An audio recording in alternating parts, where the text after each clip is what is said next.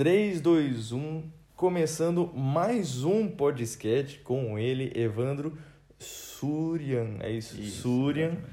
É, amigo de longa data. Se você não ouviu o podcast anterior, onde a gente conversa um pouquinho como que foi, é, a, vamos falar assim, a ascensão do Evandro, porque é, só para né, a gente começar a, a construir aqui algo.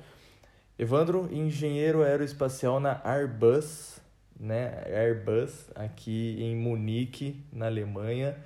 E aí no podcast anterior a gente conversou bastante sobre como que foi, né, o passo a passo, o, degrau por degrau que você passou, né, tudo que você viveu para chegar onde você está hoje e ser um engenheiro contratado da Airbus. Só que, vai, acho que quando a gente fala Airbus, todo mundo já pensa no avião, Isso. é, voar e tudo mais. Então, eu lembro que quando a gente, quando a gente começou a conversar, você falou, ah, trabalho na Airbus. Eu falei, não, eu vi, eu vi acho que no seu Facebook. Aí eu falei assim, pô, que legal, ele trabalha num negócio que faz avião. Porque Uhum. que, acho que talvez vai na cabeça de todo mundo. Mas pelo con... não pelo contrário, mas por incrível que pareça, você não trabalha com avião, você trabalha com satélites. Isso. E você é o cara que constrói mesmo o satélite, é o cara que aperta o parafuso do satélite. Literalmente. é. Caramba, Evandro. Co- Vai, vamos começar a descrever isso, porque até na minha cabeça ainda é algo surreal. Como que é trabalhar com satélite? Como que, como que foi? Primeira vez que você falou assim, meu, vou ter que fazer satélite. O que, que é isso?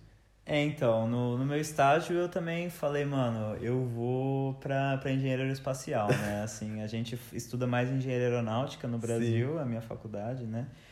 É, só que surgiu essa oportunidade e falei, não, eu quero fazer, quero enriquecer minha formação mais ainda. Então eu vou aprender também ser engenheiro aeroespacial. Uhum. Porque tem muita coisa. Assim, engenheiro aeronáutico, de maneira geral, é um engenheiro mecânico altamente especializado, né? Sim. Então isso serve tanto para avião quanto para satélite. Foda-se, é a mesma coisa. Entendi. É, só que engenharia aeroespacial tem umas coisas que diferem um pouquinho de qualquer outra engenharia. Entendi. Porque não tem gravidade, é, É. vácuo, entendeu? É. Então são umas lógicas um pouquinho diferenciadas. São assim. condições adversas que você não Isso. estuda. Não, né? não estuda. E, tipo, tem muita coisa. Até pra parte mecânica mesmo. Radiação, essas coisas também, né? É, tipo de temperatura. Como é que você se livra de Temperatura, temperatura no verdade, vácuo? verdade. E, e- porque satélite tem muito equipamento eletrônico, né? Então você Sim. tem que se virar, você tem que se livrar da temperatura por, por radiação. Você não se livra de temperatura por. por... Uau, verdade. Eu esqueci o nome da, do jeito que você se livra de temperatura no ar. Mas não existe isso. Então, tipo, se livrar de temperatura, assim, fazer a parte. É, controle de temperatura de satélite é muito importante. É, E para de funcionar porque tá frio? Componente elétrico? Boa pergunta, porque assim, de maneira geral a gente tem que se livrar do calor. Só que tem algumas partes que são mais frias, então você tem que esquentar algumas partes, tem aquecedores em certos lados Nossa. e os radiadores no outro lado, né, Pra você se livrar de temperatura, porque muito quente vai danificar, muito frio não vai funcionar direito. Nossa. Então você tem que fazer o controle de temperatura ao redor do satélite inteiro. Basicamente o que não está voltado para o sol ou que não tem equipamento eletrônico vai ficar mais frio. E, E, e um satélite tem radiador. Tem, tem. Se livra de temperatura por radiador. é, Olha que loucura. Exatamente. Que legal, É. cara. Mas e aí? Tipo, vai, você começou a tra- trabalhar nisso, sua primeira experiência com... eh, o que, que você sentiu? Tipo, meu, tô pondo a mão num satélite. Então, eu comecei num lado muito, muito legal de, da engenharia aeroespacial, que, assim, agora eu já estou bem mais por dentro da, de, do desenvolvimento, vamos dizer, de, de começo a fim de um satélite, Uhum. e eu já vejo que todas as outras coisas são muito parecidas com qualquer outro tipo de engenharia do mundo, assim, Uhum. tipo, engenharia aeronáutica, vamos dizer. É você fazer os cálculos estruturais, ou fazer as coisas de, sei lá, os cálculos térmicos, essas coisas Sim. do satélite é como se você fizesse para um avião ou para alguma outra parte mecânica. Já o que a gente faz é muito especializado, assim, porque eu trabalho no departamento de AIT, AIT, que eles chamam, né? Que é Assembly, Integration and Test. Então, tipo, a gente faz a montagem, a integração e os testes de satélites. Entendi. Então é responsabilidade do meu departamento fazer realmente botar a mão na massa. Então tudo o, proje o projeto de arquitetos e de engenheiros e engenheiros mecânicos e tal, que fizeram Aham. todos os cálculos e todas as coisas para construir, para fazer os satélites. E é importante notar que a maioria dos satélites que, que a gente trabalha aqui em Munique com satélites é, ópticos, né? Sim, sim. Então a maioria dos nossos satélites eles são é, é, protótipos. Então tipo a gente vai construir um só ou três iguais ou alguma coisa do tipo na vida assim. Então tipo Não tem nada parecido. Ele não é tem nada parecido, são todos exclusivos. Uau. O projeto é muito demorado, então toda a construção é toda Você, complexa. você já comentou isso comigo, mas para o pessoal saber quanto tempo para do começo ao fim de um satélite. assim, é, de realmente você começar a fazer, tipo, os primeiros desenvolvimentos e tal, aí fazer os designs e depois realmente começar a montar e entregar, e os testes, que é uma parte muito demorada, uns Estamos falando de- 7, 8 anos. Estamos falando pra- de sete anos. É, para um protótipo, assim, um, um satélite de telecomunicações, por exemplo, que você vai fazer, ah, a Sky Brasil quer fazer mais um satélite X. Aí, como todas as peças são standard, a plataforma é standard, você só precisa, tipo, ah, eu quero esse e esse cobertura, preciso É tipo desse uma- tamanho, um pré-moldado. essa potência, esse tempo, é um pré-moldado. Aí é questão de seis meses. Caramba. Só que para fazer o que a gente faz aqui em Munique é Que é questão algo de... totalmente. É, é porque acho que talvez o seu lado é um pouco mais de. Não seria tanto uma necessidade que já é comum, é algo que é novo. Exatamente. Tipo assim, ah, temos essa deficiência e a gente precisa suprir assim. E aí vai. É, exatamente, é É assim isso? que funciona. Que legal. É, tanto que os, os clientes, assim, para esse tipo de satélite, eles são mais as agências espaciais tal. NASA é sua cliente. A NASA foi, assim, atualmente a gente não tem nenhum projeto da NASA, porque a NASA, os Estados Unidos vão preferir fazer nos Estados Unidos de maneira geral. Aham. Mas a gente teve um projeto que foi entregue, acho que ano passado, ano retrasado, a gente fez um espectrômetro pro James Webb Space Telescope, que é o telescópio gigante e lindo, maravilhoso, que vai substituir o Hubble. Uau! É, Vocês mexeram nele.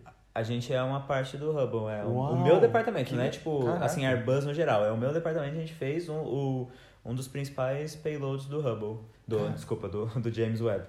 Uau! que, então, que tipo, legal. tem até um cara que tá hoje no meu projeto, que ele é muito engraçado, eu adoro ele. E ele é cheio, tipo, ele tem muita vivência, ele é manja pra caralho, assim. E ele tá sempre passando a experiência dele, e, tipo assim, ele tá no nosso projeto e fala, ah, gente, duas semanas agora eu vou ficar fora, porque eu tô ali nos Estados Unidos resolvendo um negócio na NASA. Mas aí Nossa. volto aí e a gente continua falando disso, tá bom? Tá bom. Olha, que é, legal. ele cara. fica. Ele. Semana passada mesmo. Segunda ele tava com a gente, terça, quarta e quinta ele tava nos Estados Unidos, sexta ele tava com a gente de novo. Nossa, É. que loucura. E, e aí, vai, se pôs a mão num satélite. Emoção? Cara, é assim, é complexo, né? Porque pra gente montar o satélite, assim, primeiro eu tenho que passar um conceito pra vocês. Que aqui a gente não monta satélite em qualquer lugar, né? A gente não monta satélite ao ar livre, é. ou num galpãozão gigante. Não estamos construindo um num carro. hangar. Não estamos construindo um avião, entendeu? Porque avião é fácil de construir. É um laboratório. É, não, é uma clean room. É aquelas salas limpas que você se Uau. veste, sabe? Assim, Não pode ter um fio de cabelo, nada. Não, você tem que usar é, é, hairnet, como chama? Tipo um, é uma cobertura Uma de cabelo, uma touquinha, isso. Uma touquinha, tem o, o- a cober- a cobertura tipo toda da sua roupa e tal. Nossa. Isso pra a parte normal da clean room, que é a parte que montaria, por exemplo, satélite de telecomunicações. De temperatura controlada, umidade, Temperatura, tudo. temperatura, umidade e, e partícula. Então tem uns Como filtros assim? gigantes. Você tá brincando? É, não, o ar ele entra só com, Uau, com controle de verdade? partícula por, por metro cúbico, né? Caramba. Isso. Então, aí tipo, só pra quem quiser né, pesquisar, tipo, ISO 8, então tipo, ISO 8 é uma, uma clean room um pouquinho mais comum, que é onde monta, por exemplo, o satélite de telecomunicações. Aqui em Munique, com, e, e, e essas ISOs, elas são escalas logarítmicas, né? Uhum. Então, aqui em Munique, como a gente monta mais satélite óptico, a gente precisa de classe ISO 5. Então, ISO 5, Nossa. que aí então é três vezes em escala logarítmica. Então, tipo, enfim, muito complexo fazer matemática hora da noite, depois de uma Oktoberfest. Mas, mas, mas é, tipo, sei lá, mil vezes, né? 10 a terceira, mil vezes mais, mais limpo do que, do que a mais 5. Caramba. Um. É, pra você ter noção, ISO 3 ela já não é mais possível atingir com o humano dentro. Então só o Nossa! fato de ter humano você já não consegue o Já não fato tá de- limpo. já não tá mais limpo o suficiente para um ISO 3, por exemplo. ISO Nossa. 5, ISO 5, que é o que a gente faz aqui, a gente consegue ter humano dentro fazendo as coisas. Caramba, mas com uma série de, de, vai, de segurança, de isolamento. E- exatamente. Então os filtros eles são muito mais gigantes, tal, então não o ar já Nossa. entra limpo e, a, e tipo, todas as ferramentas, todas as coisas que estão lá dentro são extremamente limpas também, mas tudo. isso é fácil de fazer. E o ser humano ele tem que estar totalmente isolado do, do- das coisas. Então o que, que a gente faz? A gente tem, a gente entra num airlock separado, tira toda a nossa roupa, só fica de cueca e meia, põe uma roupa de baixo, aí põe uma luva, põe um, um, um overall assim por cima de tudo, que você não pode tocar a parte de fora para não ter Nossa. Aí põe um sapato com uma meio que uma não uma meia, mas uma parte assim do sapato que vai até em cima. Põe uma, uma, põe uma máscara, põe mais alguma coisa na cabeça, só fica o olhinho de fora, assim, como se fosse uma burca, mas nem tanto. Caramba! E depois mais uma luva. Então são isso isso pra montar um satélite. Isso, porque o que, que acontece? Como a gente é equipamento óptico, você não pode ter Ah. nada juntando na Sim, lente, é assim, verdade, entendeu? Então é a- verdade. os, os critérios de limpeza eles são muito, muito grandes para você garantir que no final, depois de montar todo e depois do satélite, depois de ter todos os testes, Sim. a particulação, então tipo, a contaminação em termos de partícula na lente ou nas coisas, nas interfaces ópticas, ela é O mínimo dentro possível. do aceitável Entendi. para não afetar os dados que você está vendo, ter entendeu? 100% de eficiência. Exatamente, que imagina assim, vamos pensar que você põe o dedão na Numa câmera fotográfica. numa câmera fotográfica, fica lá a lente, entendeu? Então, tipo, Sim. você vai, você consegue ver isso na Sim, foto, né? É verdade. E os equipamentos ópticos eles são muito sensíveis a isso, porque é luz passando por coisa que não era pra estar passando, Sim, né? sim. Então, acaba dando, E dando aí, leitura, mesmo, Você, você comentou comigo, não sei se você pode né, citar isso, mas você comentou comigo preço de alguns equipamentos que vocês trabalham. Com a média. Pra gente, pra gente falar assim, ah, legal, todo esse trabalho, mas por quê? A gente tá falando de um equipamento que não é barato, Uhum. né?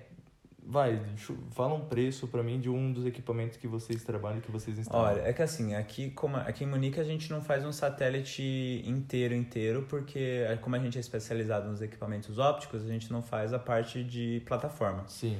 que é uma parte um pouquinho mais barata, né? Porque é ISO 8 e tal, Aham. e são coisas mais padrão, mas tipo, a gente não faz satélite inteiro. Então eu vou passar uma estimativa de preço para você de um payload óptico, que é uma parte realmente cara, Aham. e é essa parte que a gente tem que perder muito tempo no desenvolvimento. Sim, a sim, plataforma é padrão, assim, são coisas básicas.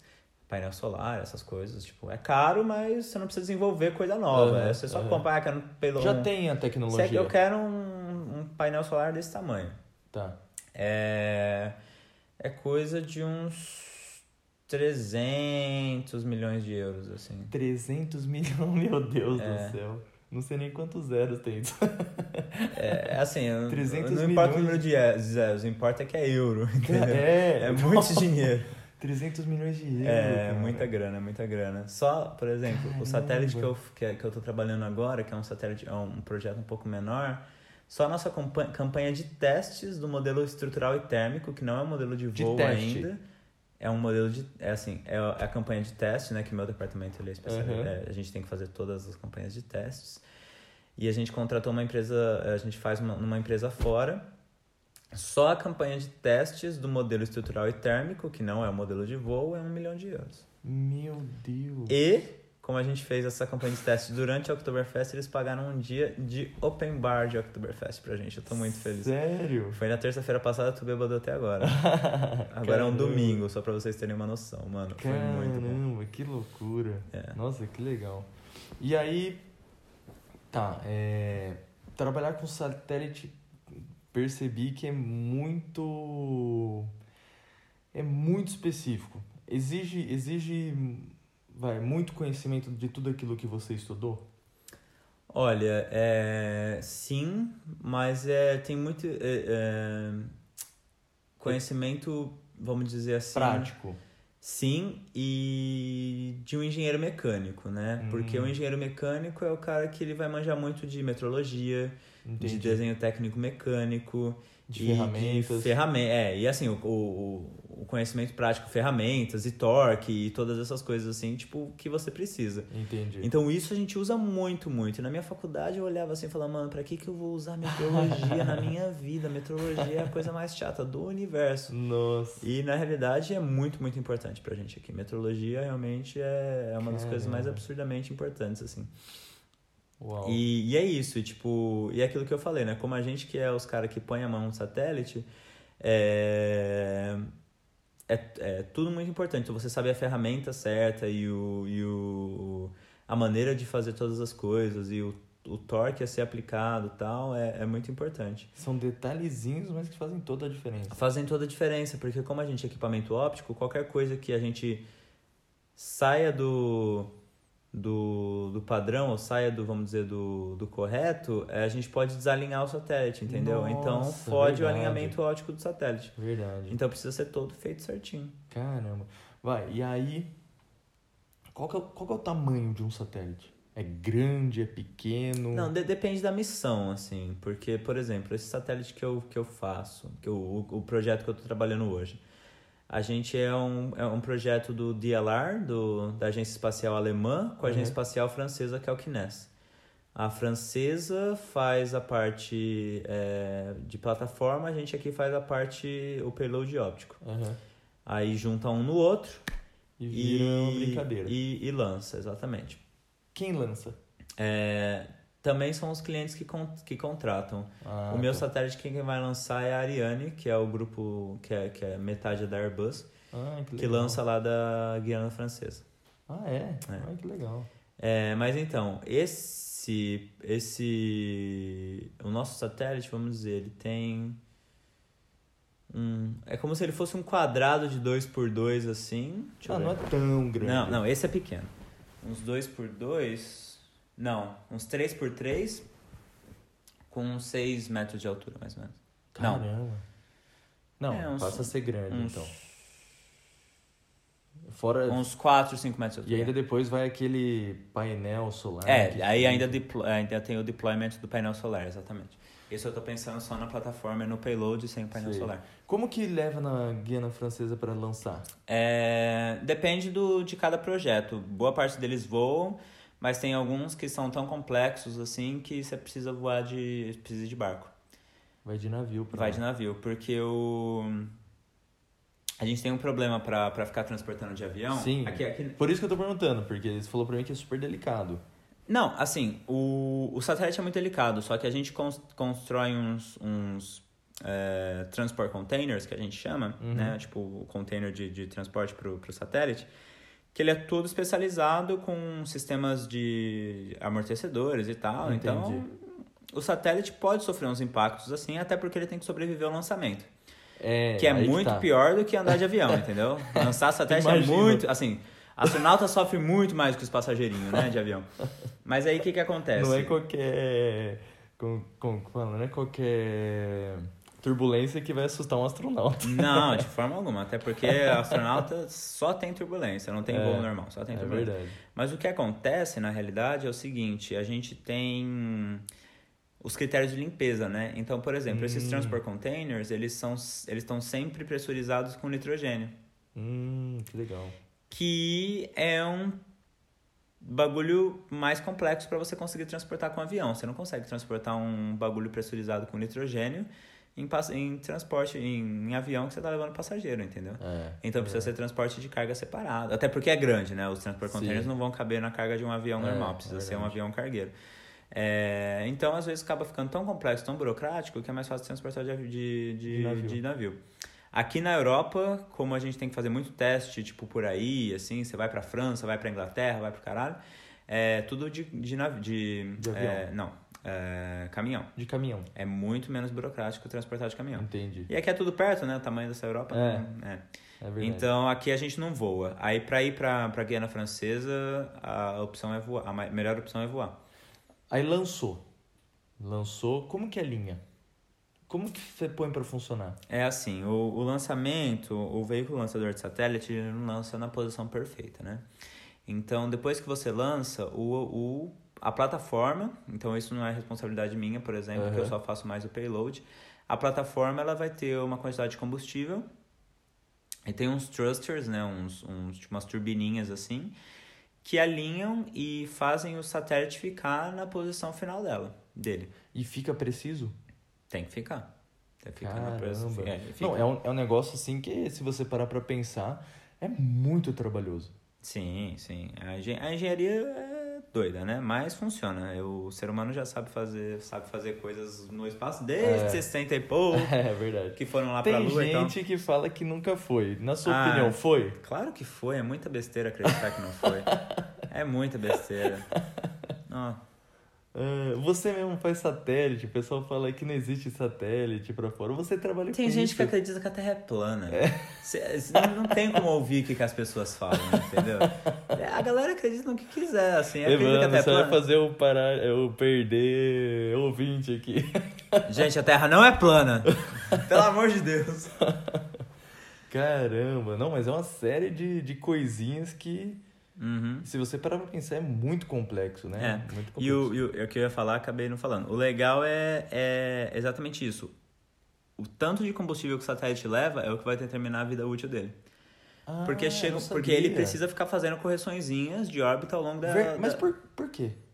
Ele existe um mínimo de, de movimento? É Exatamente. É, é, é, que assim, é dinâmica, né? Você nunca vai conseguir acertar o certo. Então, ele vai. Por mais que você acerte assim a posição dele, você nunca vai conseguir, assim, estabilizar 100%. Então, ao longo Porque do tempo, tá vai precisar mexendo. de mais uma correção, vai precisar de mais uma correção. Olha... E, e, e, é isso que vai isso que acaba com a vida útil Porque do satélite. ele sempre vai estar tá mexendo. Sempre não, você não tá consegue deixar ele parado totalmente. Não. Nossa, então você então você sempre vai precisar é, de combustível. Então você tem uma quantidade de combustível que você usa. E é isso que vai determinar a vida de um satélite, o tanto de combustível que ele tem. E quanto, uma vida, quanto é uma vida útil de um satélite? Depende da missão, depende do tamanho do satélite, depende da missão. Tem satélites, por exemplo, que a gente faz. É, tem satélite que a vida útil é tão, tão pequena quanto 3 anos. Nossa. Mas tem satélites de vidas úteis de 10 anos. E Caramba, por aí vai. Que legal. Em 10 anos dá para você. É, é, aí que tá também uma outra questão que isso é uma dúvida que eu tenho até minha. Você falou para mim que leva, vai, vamos por aí 7 anos para surgir um novo satélite, ele ser lançado e começar a funcionar. São 7 anos. Então, a gente está falando de um satélite, vamos supor assim, ah, hoje a gente teve uma ideia, né? Então daqui sete anos, vamos por lá, 2026, a gente vai lançar esse satélite. Em 2026 não vai ter algo que já pensaram, né? Até lá, tipo assim, ah, tive uma ideia melhor, cancela esse projeto. Existe isso? Existe, existe. Mas de maneira geral, a, a indústria espacial é muito limitada, né? Porque quem vai contratar isso são as agências espaciais. Uhum. E não são todas também, né? Que ficam lançando satélite de, de pesquisa, de científicos e tal. Uhum. Então, o... são esses caras que eles determinam o que você precisa. Então, eles são esses caras que determinam a, a, a demanda. Entendi. Então, tipo, você precisa agora para uma coisa de um satélite para fazer essa, essa, essa missão e vai lançar daqui 10 anos. Então, tipo, você está determinando agora, então as outras agências espaciais nossa. Não, não, é, não é uma competição, né? É uma cooperação é mundial. Mas é então... frustrante você falar assim, tive essa ideia só daqui 10 anos. Será que deve ser frustrante? Não, não, acho que você não. Você acha que não? É interessante trabalhar com satélite assim, porque se você quer um satélite que é fácil de construir, um satélite de comunicações, Sim. alguma coisa que já existe, não vai ser muito challenging assim. Quando você precisa de um satélite é, específico que você precisa construir e é, desenvolver a tecnologia, Uh, aí é muito mais interessante, né? As pessoas se envolvem muito mais. Então é. são coisas muito mais complexas. Os designs são muito É um orgulho. Loucos. É um orgulho. Que legal. E é, é, exatamente isso. Passa seus nomes no, os nomes no cre, nos créditos.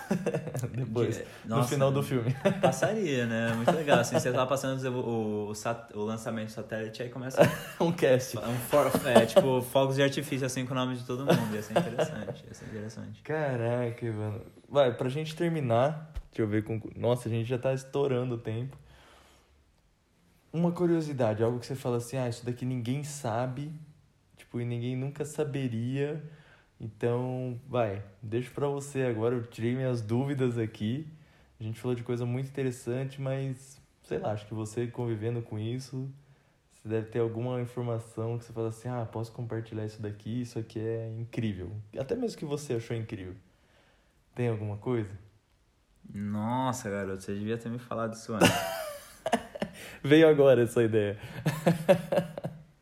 Olha, eu acho, eu acho muito, muito legal essa questão do, dos, do lançamento de satélites, assim, que realmente lançamento de satélites e órbitas, assim, mesmo sendo engenheiro, engenheiro aeronáutico, eu não, não tinha muita noção de como funcionava, eu fiquei realmente impressionado, falei, olha, realmente é muito interessante. Por conta de complexidade? Complexidade e das, da, da variedade, assim mesmo, né? Porque como que você faz um, um lançamento e qual que é a vantagem de você lançar da, da Guiana Francesa e tal. Tem Qu isso? Não, é, porque quanto mais perto do Equador, mais, mais barato, mais, menos combustível você gasta para lançar, né? Verdade? É por, por rotação.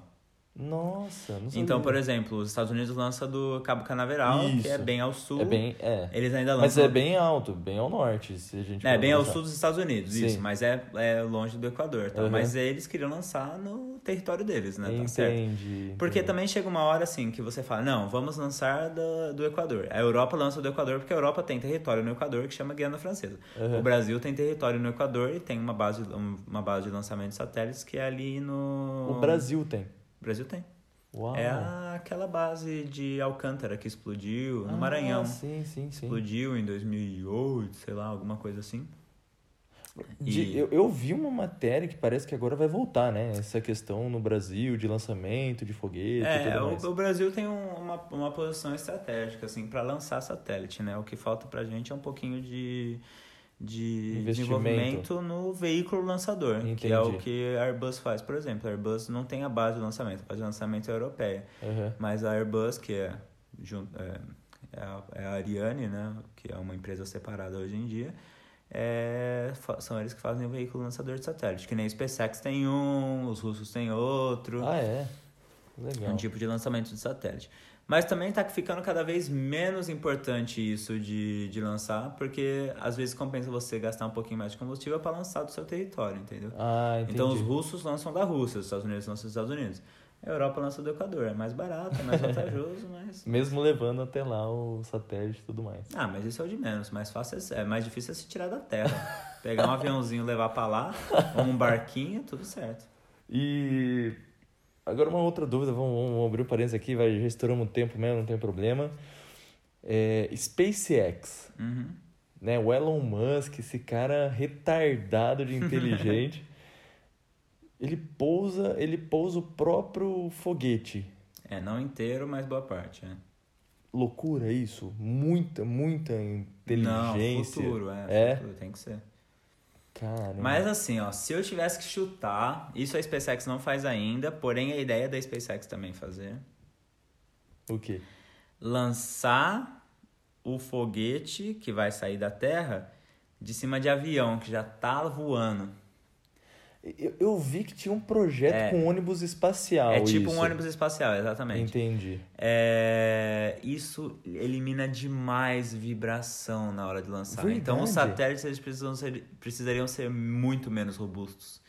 Isso ia, assim, Olha. pro meu trabalho, né, que a gente tem que fazer. Facilitaria muito. Facilitaria muito. Alô, ia Elon ser Musk. muito mais barato.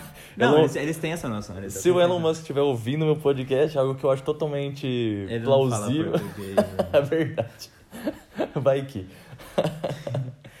Não, nossa, é verdade, bem pensado. Eu, não, eu... mas isso, isso, é, isso é um futuro que, que tem que estar de olho, assim, porque vai revolucionar mesmo a a arquitetura de satélite. Você não precisa mais ser tão robusto, não precisa... Diminuir peso, porque, talvez. Sim, exatamente. Porque o, o, o, satélite que a gente faz, ele é feito para sobreviver ao lançamento. Entendi. Depois do lançamento não tem mais nada mecânico que seja pior que o lançamento, entendeu? Entendi. Aí tem que estar tá lá em cima, é frio, caralho, todo, mas, tipo, ruim mesmo é o lançamento. Entendi, tá certo.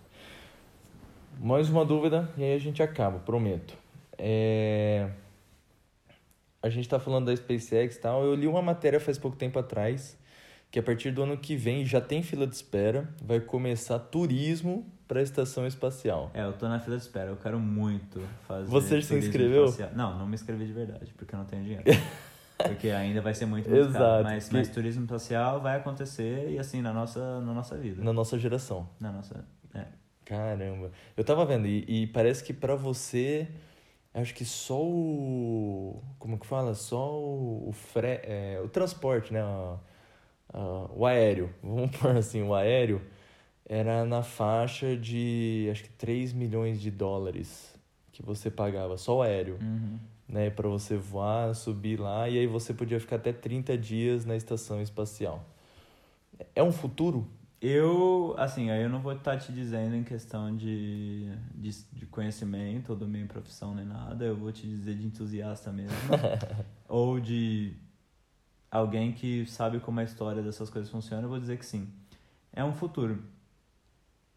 Você pensa que em 60, na década de 60, voar era caríssimo, as pessoas É, não voavam. é verdade. E hoje em dia a gente consegue pegar um avião para ir pro Tusca, entendeu? Ficar uma semana no Brasil e voltar. É verdade. Então, então, tipo, as coisas mudam, mudaram muito e eu acho que vai ser assim. Entendi. É, precisa principalmente, não é principalmente, pre- precisa primeiramente estabelecer esse turismo para depois ele ficar barato. É, é verdade. Então vai demorar um tempo, É. mas o É uma tendência. é uma tendência, é uma tendência. É que nem carro, carro autônomo. Não é uma Uhum. questão de ser, é uma questão de quando. É. E o turismo espacial é a mesma coisa. Inclusive, estou muito animado, espero não morrer antes. é, porque eu fico pensando, no, no mundo, lógico, ainda tem muita coisa para se descobrir, mas pisar, o, acho que o homem já pisou em todo lugar aqui. Não, tem muito lugar. em todo Não, lugar. não, tem, mas Mas é, é, tudo Entendeu? que precisa, assim. vai para onde agora? Então tem que ir para cima, né? Eu- É, é algo que eu fico na cabeça. Eu acho que por isso é uma tendência, tipo, ah, precisamos ter experiências novas, então vamos voar para cima e vamos para fora da Terra. Mas, Evandro, obrigado. Imagina, Agora, obrigado por fim, por tudo. Obrigado por ter aceitado participar desse podcast aí. É uma honra mais uma vez. E é isso aí, pessoal. Esse foi mais um podcast. E não perca na semana que vem um novo convidado, mais conteúdo e quem sabe mais internacionais, né? Se assim permitir. é isso aí, pessoal. Muito obrigado e até a próxima. Valeu.